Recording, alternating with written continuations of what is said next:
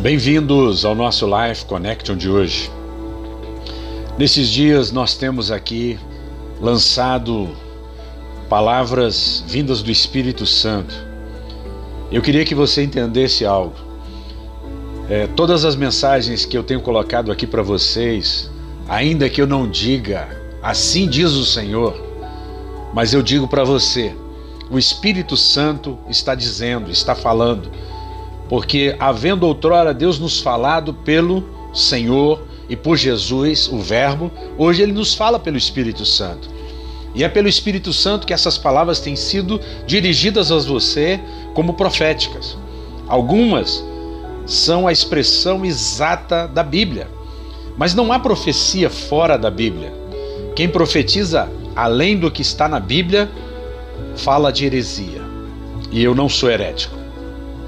Efésios 6,12, na NVI, nos diz: Pois a nossa luta não é contra seres humanos, mas contra os poderes e autoridades, contra os dominadores deste mundo de trevas, contra as forças espirituais do mal nas regiões celestiais. Parece algo óbvio.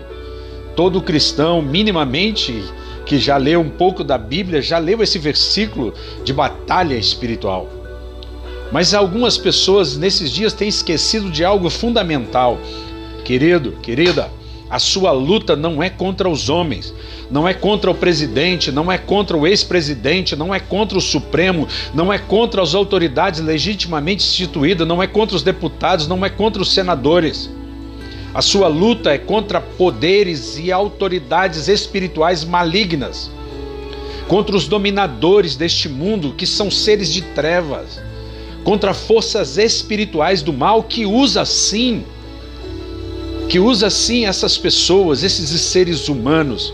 Mas se você lutar Contra os seres humanos será olho por olho, dente por dente. E Deus não te chamou para lutar olho por olho, dente por dente, porque você fica sem dente, o outro fica sem dente. Você fica sem o olho, o outro fica sem o olho.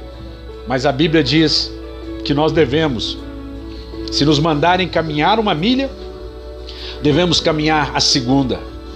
Se nos pedir a capa, devemos também dar a túnica porque fazendo isso nós vamos acumular brasas vivas na cabeça dessas pessoas. Deixe a luz do Senhor brilhar na sua vida.